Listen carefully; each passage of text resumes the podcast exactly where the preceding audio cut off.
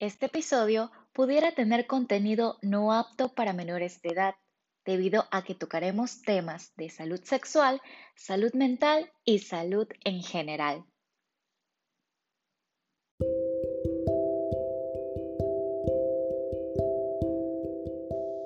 Hello, beautiful people. Sean todos bienvenidos a un nuevo episodio de Sin Filtros, un espacio donde tocaremos temas sobre salud sexual, salud mental y salud en general, sin censura y sin miedos, diciendo las cosas como son.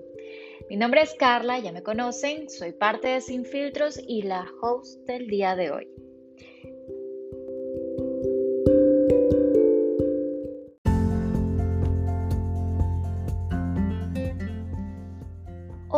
Llegó el día.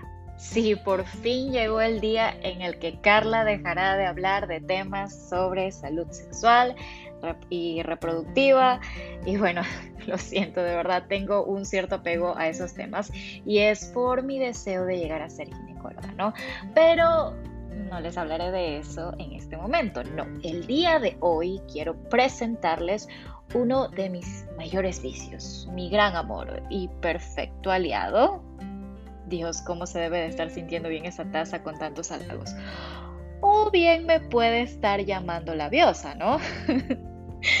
bueno, ya dejaré los chistes malos a un lado. Hoy quiero hablarles acerca del café, de esta deliciosa bebida tan adictiva para muchos y bueno, grotesca para otros. Créanme, tengo muchos amigos que me han dicho que el café es malísimo. De hecho, tengo uno en particular que cada que yo le daba, le daba café, me decía, ¿cómo puedes beber esta cosa tan asquerosa? Y para todos los coffee lovers, eh, bueno, sabemos que sí, hay personas así. Y, y es que, bueno, vivimos en un mundo donde jamás, jamás, jamás, jamás habrá algo que haga felices a todos. Cada quien goza de gustos en particular, y el mío, y por lo que me pude dar cuenta en muchos seguidores de Sin Filtros, eh, es el café. Pero llega un punto en el que creo que muchos nos hemos empezado a preguntar si el café es realmente bueno, si solo nos gusta por su sabor, si lo tomamos por sus beneficios, cuáles son sus beneficios, que es verdad, que es mentira, si puedo llegar a tener alguna enfermedad, si me puede ayudar a bajar de peso. El médico en algún momento nos ha recomendado, a mí me pasó, en algún momento eh, nos puede recomendar, ¿sabes qué? Deja de tomar café por un tiempo o déjalo definitivamente, no lo necesitas. ¿Le hacemos caso o no? Eh, eso es algo que que pasa muy a menudo y creo que a todos en algún momento nos ha pasado.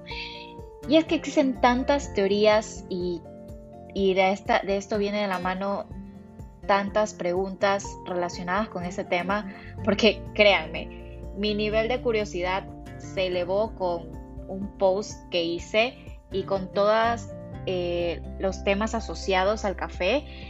Créanme que mi nivel de lectura se incrementó esta semana. Creo que he aprendido más de café que de medicina, eh, bueno, por mis clases, ¿no? Eh, y, y es que simplemente no me hubiera atrevido a tocar el tema sin antes instruirme como se debe. No puedo estar poniéndome a hablar porque sí, porque, porque me gustó el tema y ya, ¿no? Entonces, dejando a un lado las presentaciones, voy a dar inicio al desglose de este maravilloso tema que es el café.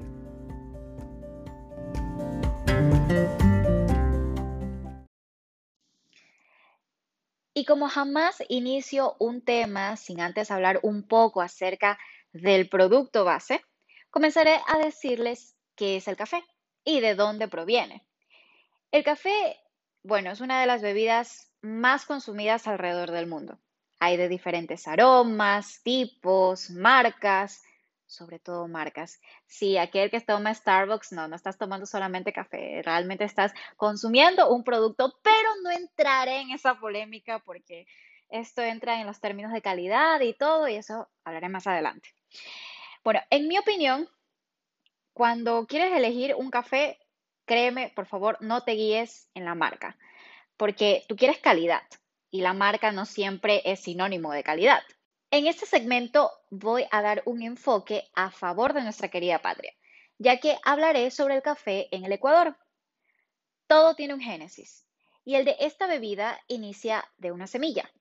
Aunque el café suele venderse en granos, en otro tipo de presentaciones, como lo es ya que esté procesado, que esté molido, o bien también soluble, y ahora existen unos tipos de cápsulas, ya que son pésimas, ya les explicaré por qué. En realidad no son nada más que semillas. Estas pasan por un proceso, se recogen, se secan, se procesan y luego se tuestan antes de su consumo. El café proviene de un tipo de arbusto llamado cafeto, cuyo fruto es redondito, rojo, muy parecido a una cereza, y contiene en su interior el granito de café. Metiéndonos un poquito entre la historia del café y sus inicios en el Ecuador, en realidad no se sabe exactamente cómo llegó el café al país. Muchos historiadores han coincidido en que su introducción parte poco después del año 1800 de hecho, hay registros de que las primeras cosechas fueron realizadas en el año 1830, cuando se plantaron varios ejemplares de cafetos de tipo arábigo en los recintos Las Maravillas y El Mamey en el cantón Jipijapa, en la provincia de Manabí. Cien años después se introduce Robusta al país y bueno, para que entiendan un poquito y no se les hagan raros estos nombres o quizás los han escuchado, ya les hablaré un poco más sobre esto. Créanme, el mundo del café es sumamente amplio. Nuestras tierras son realmente maravillosas, son sumamente privilegiadas en aptitudes agroecológicas. Eh, de hecho, esto es lo que facilita desde, desde, su inicio el cultivo del café en el Ecuador, siendo actualmente uno de los países del mundo donde es posible cultivar este producto en prácticamente todo el territorio, salvo en Tungurahua, que por decirlo así es oficialmente el único territorio donde no hay casi registros de cultivos de café. Y bueno, entonces Así es como el café termina produciéndose en 23 de 24 provincias. ¿Se imaginan? O sea, tenemos que destacar la gran importancia socioeconómica que vendría a tener. Y es que, según la Asociación Nacional de Exportadores de Café, en la costa es donde existe un mayor registro de cantidad de siembra. Y bueno, somos reconocidos como uno de los 14 países que pueden tener un tipo de producción mixta. Su introducción inicial dio a conocer que las mismas especies que les acabo de mencionar eran capaces de crecer en diferentes partes del Ecuador según su necesidad. Y ya veremos por qué. Tanto el proceso de cambio como la altura en la que se ha sembrado el café será aquel que le ofrezca sus beneficios y sus propiedades sensoriales. ¿A qué me refiero con esto? ¿a qué me refiero con propiedades sensoriales? Esto quiere decir el aroma, qué tan ácido es el café, su amargor, su cuerpo y, bueno, múltiples aspectos que son propios del mismo. Por ejemplo, existen dos especies. Tenemos el arábigo y el café robusta. El café arábigo es una de las especies más cultivadas y ciertamente es una de las más antiguas alrededor del mundo. El tipo de café que produce es aromático y fino, es muchísimo más concentrado, tiende a ser más amargo. Esta especie es eh, más de frío y de altura. Necesita, necesita ser cultivado en tierras altas. Esto más o menos se está produciendo mejor entre 1000 a 2000 metros sobre el nivel del mar, en climas templados, con suelos ricos en nutrientes y precipitaciones estacionales y moderadas. Por otra parte, el café robusta es casi que todo lo contrario. Este tiende a ser eh, tiende a ser mucho más ácido, o sea, tiende a ser ácido en sí. Tiene una mayor cantidad de cafeína, de hecho es casi dos veces mayor que la cafeína que contiene el café arábigo. Este, este tipo de café por ser ácido, tiende a ser mucho más fuerte y crece bien en, en, bajas alturas, en condiciones de abierta humedad, puede llegar a encontrarse, digamos que en altitudes menores a mil metros sobre el nivel del mar, en climas más calientes y húmedos. Ya ven, son como que dos polos opuestos, son casi que el yin y el yang del mundo del café. Realmente el café llega a veces a ser muy complejo, casi tanto como el vino. Bueno, creo que es cuestión de gustos y de qué persona decida introducirse a, conocer un poco más sobre su origen y, todo lo que conlleva eh, saber de café. Ya que les hablé acerca del el producto base, quiero hablarles ahora acerca de las propiedades. Y voy a empezar con la calidad. La calidad depende de muchos factores. Por ejemplo, la tostión digamos que es uno de los parámetros más importantes en el resultado final de la bebida. Este promueve el desarrollo de componentes volátiles como lo es el aroma, que es uno de los grandes atributos muy característicos del café. Y bueno, ya que toqué el tema de la calidad y solo les, estoy hablando de un factor, también está el producto final, y su tipo de consumo. Si bien es cierto, a la hora de hablar de café se tiene de dónde escoger, inclusive al momento de la preparación. No todos los días se puede ir a una cafetería y bueno, again, it's corona time, quédate en casa. Durante los últimos años se introdujo en el mercado unos tipos de cápsulas cafeteras. No bastó con el café soluble. Lo malo de estas cápsulas y lo más evidente es que poseen un alto contenido de contaminantes, no tan solo ambientales, sino que también pudieran influir en la salud de quienes lo consumen. Y además, bueno, no son nada eco-friendly, pero hay una pelea que se viene batallando desde hace muchísimos años. Y bueno, yo también peleo con eso en mi casa constantemente. Dios, nuestros antepasados lloran. Ya que esta pelea ha sido entre el café molido y el café soluble.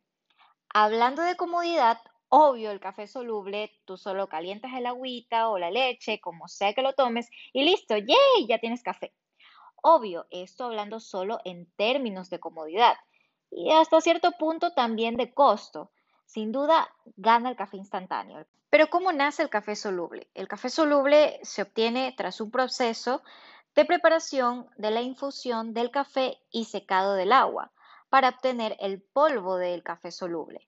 Para lograr su textura, las grandes fábricas recurren a lo que es la deshidratación, que elimina por completo los compuestos de agua que después el consumidor volverá a incorporar en el preparado a través de la liofilización o el secado por pulverización. Durante años, el café soluble ha sido considerado como una opción poco saludable. Y más aún si nos ponemos a compararlo con el café molido o en grano.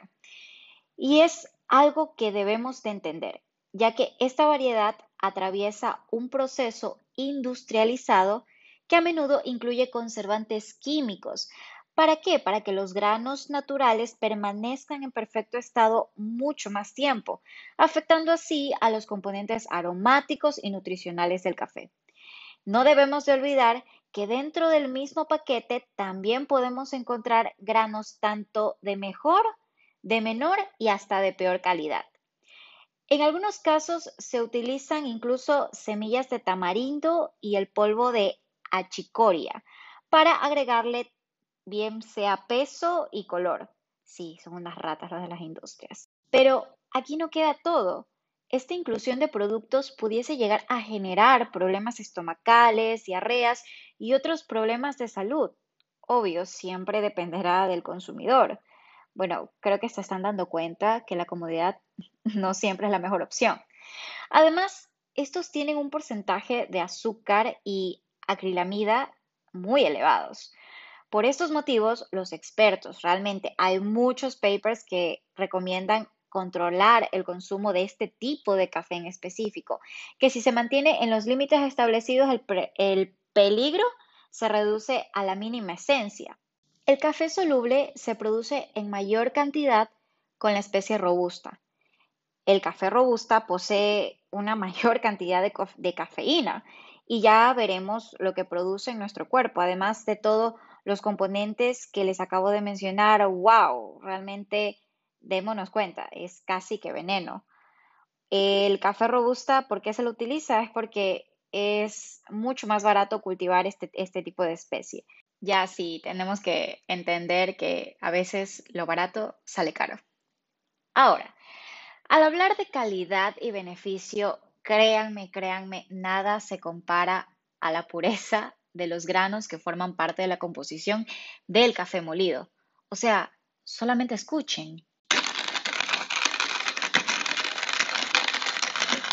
Realmente amo, adoro el sonidito que hace una moledora de café. En fin, así es como se consigue que esta opción sea la ganadora en lo que corresponde a calidad y sabor. Y es que una de las prioridades del café instantáneo es, como ya hemos visto, su precio. Y es que ya comprar una moledora de café más algo que te ayude a filtrarlo dependiendo de, dependiendo de cómo lo quieras preparar, más el tiempo, sí es tedioso, es más un poquito más caro, pero créanme, vale realmente la pena. El olor del producto va a ser más fuerte si las partículas secas nunca han entrado en contacto con agua caliente que es un proceso que, como ya vimos, es parte del ciclo de vida del café instantáneo, ya que tuvo que haberlo experimentado por meses antes de su comercialización. Así que sí, si hablamos de calidad y sabor eh, y además de menor cantidad de aditivos, ¡boom! Esto sí es un knockout al café instantáneo. Porque este tiene este, todo este tipo de cosas. Bueno, Pese a todo lo que les he dicho, quiero hacerles una invitación realmente que realicen la comparación. Si eres un coffee lover y solo te gustaba el café instantáneo, prueba ambos y verás su diferencia. Realmente no te enviaría a probarlo, pero porque ya, pues verás, no soy realmente nada partidaria del, café instantáneo. Eh, Belén y yo creo que ya estuvimos hablando y estamos planeando comprarnos una cafetera tipo las que había en Caramel. Si eres parte de la US, sabes de lo que estoy hablando. Créanme, consigo una y juro no salgo más de mi casa. Pero entremos a otro segmento ya, y creo que es el que han estado esperando muchísimo y es qué mismo hace el café en nuestro cuerpo, qué hace para nuestra salud, qué es lo que hace que el café influya en mi vida. Y es que el café contiene un considerable número de sustancias, de las que la más destacada es la cafeína, y en realidad creo que es la más conocida, y es debido a sus efectos estimulantes y psicoactivos en el sistema nervioso central. Ahora, la cafeína actúa fundamentalmente sobre unos receptores en nuestro cuerpo, que son los receptores de adenosina localizados en el cerebro.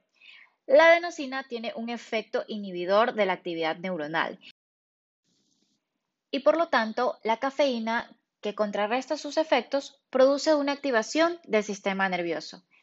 Esta se ha demostrado útil y beneficiosa no solo en actividades cotidianas, como en el caso de la conducción de vehículos, en el caso de los estudios, de personas que la toman para mantenerse despiertos, si los estudiantes de medicina somos consumidores de café altamente activos. No todos. Algunos utilizan B220B pero también es porque tiene cafeína y otros componentes que hacen daño. Pero bueno, no entraré en polémicas. Eh, también eh, se ha demostrado sus efectos en enfermedades neurodegenerativas como lo es el Alzheimer y el Parkinson. Hablemos por órganos. Por ejemplo, en el cerebro puede llegar a generar eh, un aumento en el rendimiento mental y la vigilancia, debido a que habrá un mayor estado de alerta, ¿no? Contribuye al insomnio y sí puede llegar a inducir a la ansiedad, pero tenemos que entender que esto está sujeto particularmente a dos cosas, a la dosis y al tipo de paciente. O sea, personas si es que la persona es sensible o incluso si ya tiene antecedentes de ansiedad. No podemos culpar netamente al consumo de café, porque tenemos que tener en claro que el café y la cafeína, o sea, la cantidad de cafeína que este posee, no, no estará íntimamente ligada al estado de salud de una persona, porque hay más cosas que contienen, hay más productos que contienen cafeína, como por ejemplo el mate, el té, el té hoy en día en tiempos de coronavirus se lo conoció muchísimo más, creo. Pero me estoy desviando del tema. Como les digo, particularmente si, llega a inducir ansiedad es en pacientes específicos.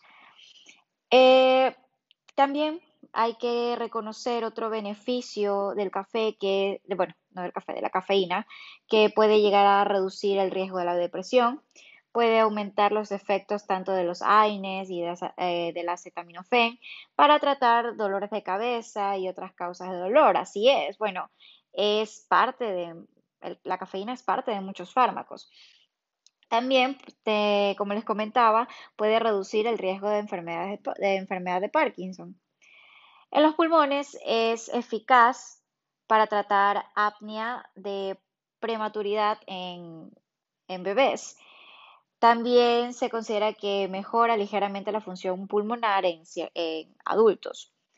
En el hígado puede reducir el riesgo tanto de fibrosis hepática, cirrosis y cáncer. En los riñones y en el tracto urinario, las dosis altas pueden tener un efecto diurético, pero la ingesta moderada habitual no afecta sustancialmente al estado de hidratación de una persona. En el sistema cardiovascular tenemos que entender que pese a que muchos médicos continúan aconsejando a los pacientes con arritmias tanto ventriculares o auriculares que eviten todas las bebidas con cafeína, en particular el café, a pesar de la ausencia de pruebas que respalden este enfoque, sí quiero eh, destacar de que hay casos individuales donde es evidente una clara asociación temporal entre los episodios de arritmias y la ingesta de la cafeína. Entonces, en estos casos sí sería sensato evitarlo. Pero en estudios poblacionales, o sea, en estudios que eh, se han realizado a gran escala y en ensayos controlados aleatorios, realmente sugieren que el café y el té son seguros e incluso pueden llegar a reducir la incidencia de arritmias. Entonces, si lo pongo en esta perspectiva, no suena tan malo, ¿verdad? Pese a esto, sí, el café pudiese aumentar la presión arterial, de hecho lo hace, pero eh, a largo plazo se llega a desarrollar una tolerancia parcial con la ingesta habitual. En el sistema endocrino, por otra parte, se conoce que reduce la insulina del músculo esquelético eh, y la sensibilidad a corto plazo, pero la tolerancia parece desarrollarse también asimismo con la ingesta habitual. En el sistema reproductivo sí no es muy recomendado más que todo en mujeres estantes porque pudiese inducir, eh, bueno, aumenta el riesgo en sí de pérdida del embarazo y puede llegar a reducir el crecimiento fetal. Me voy a enfocar un poquito en el efecto de la cafeína como control de peso, también por el tema de la resistencia a la insulina y en la diabetes tipo 2, porque sí hubieron preguntas en nuestros posts acerca de estos temas. Bueno, hay estudios metabólicos que sugieren que la cafeína puede mejorar el equilibrio energético al reducir el apetito y así aumenta la tasa metabólica basal y la termogénesis inducida por los alimentos. Y esto se puede deber posiblemente a que existe una estimulación del sistema nervioso simpático y el desacoplamiento de un de la expresión de una proteína que influye en el tejido adiposo. Ahora, hay que entender algo. Hay estudios que apoyan que existe un modesto beneficio en la ingesta de cafeína sobre la grasa corporal, sobre el, sobre el control del peso, pero esto no aplica a bebidas con, café, con cafeína que contienen un alto contenido calórico como son los refrescos, bebidas energéticas, café eh, con azúcar añadida o té también asimismo con azúcar, estos realmente no te benefician en nada. De hecho, pudiesen provocar que exista un exceso, bueno, un aumento de peso bastante notorio. Y en ese momento todo el mundo le empieza a echar la culpa al café. No, el café no tiene la culpa. Créanme, son los productos que se consumen con el café. Les expliqué todo lo hermoso que era el café.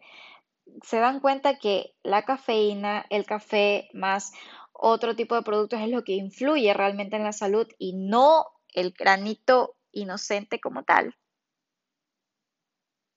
Bueno, creo que les mencioné que la cafeína tiene también una asociación en enfermedades neurológicas, como lo es el Parkinson. De hecho, hay estudios en Europa, en Estados Unidos y en Asia que pudieran sugerir que la ingesta de cafeína, más no, ojo, aquí no entra en este contexto el café descafeinado, obviamente porque este no va a contener cafeína, no, eh, empezamos a hablar netamente de aquellos productos que contienen una cierta cantidad de cafeína. Y es que estos están asociados a la enfermedad de Parkinson y a que lo previene. Y esto en modelos animales, ya que se ha asociado un mecanismo que posiblemente actúe mediante la inhibición de los efectos neurotóxicos, dopaminérgicos, nigroestriales y la neurodegeneración a través del antagonismo de unos receptores de, bueno, de un receptor en específico de adenosina. El consumo de café y cafeína también se ha asociado con eh, el llegar a tener un menor, un menor riesgo a depresión, pero ojo, esto siempre va a estar sujeto a el consumo que se tenga durante el día. Y bueno, ya para generalizar un poco y ya creo que estamos llegando casi que al final de nuestro podcast, eh, yo quería hablarles más acerca del café. Creo que se están dando cuenta que el café y la cafeína, nuestra salud está sujeta a más cosas, a muchas más cosas, empezando desde cómo se fabrica el café hasta cómo se lo prepara y cómo lo consumes. Y esto va a estar sujeto a las enfermedades que te produzca. Si consumes café con azúcar todos los días, tres veces al día, ¿qué puedes esperar que te pueda pasar? Lo dejo a tu criterio. En fin, en sí, el consumo de 2 a 5 tazas de café estándar de café por día realmente se ha asociado con una reducción de la mortalidad en muchísimos estudios alrededor del mundo en personas europeas, afroamericanas y de ascendencia asiática. Sí, ya estoy llegando al final. De verdad, ya créanme, ha sido un poquito complicado hablarles de este tema. Eh, ha sido borrar, volver a grabar, borrar, volver a grabar. Así que si hay alguna, algunas pausas, lo siento todavía. Créanme, creo que seguimos aprendiendo acerca de este mundo del podcast.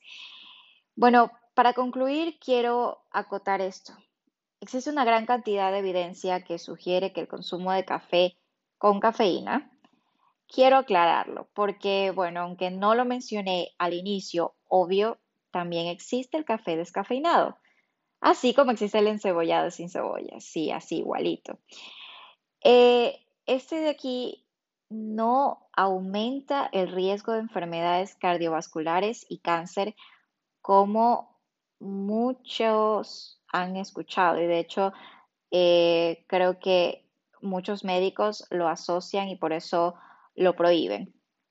De hecho, se podría decir, hay, hay varios estudios que demuestran que el consumo de 3 a 5 tazas estándar de café al día se han asociado constantemente con un riesgo reducido de enfermedades crónicas. Sin embargo, el alto consumo de cafeína puede tener varios efectos adversos, pero realmente no me quiero meter a hablar de medidas o de la cantidad óptima o no. De hecho, esto es lo que dará pauta a la segunda parte de este episodio. Y aquí viene el spoiler, sí, tengo que hacerlo. Tendremos una nutricionista invitada que nos hablará un poco más acerca de cómo se debería de beber el café y en qué cantidades. Y bueno, como les digo, no me quiero meter en este terreno.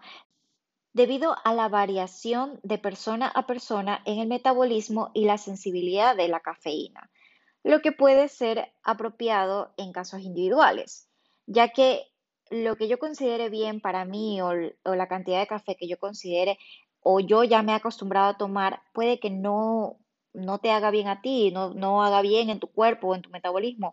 Por ende, yo no me puedo, no tengo, no estoy en la capacidad de recomendar. Y sí, hay medidas estándar, pero prefiero que un especialista sea quien los instruya en esto. No estoy en la capacidad, realmente no me siento en la capacidad de hacerlo. Pero bueno, ojo, la evidencia actual no justifica recomendar la ingesta de cafeína o café para la prevención de enfermedades, pero sí sugiere que para adultos, mujeres que están en periodo de gestación o en periodo de lactancia y que no posean condiciones de salud específicas, o sea, enfermedades en particular, que sí sugiere que el consumo de café moderado puede llegar a ser parte de un estilo de vida saludable.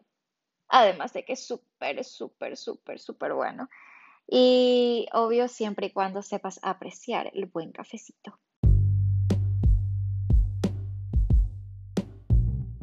La evidencia usada en el episodio de hoy está publicada en nuestra página de Instagram. Cada vez que subimos un podcast, subimos una publicación en nuestras páginas de Instagram y de Facebook, sin filtro subguión KB. Gracias por ser parte de nuestra comunidad, esperamos seguir creciendo en este año y te queremos mucho.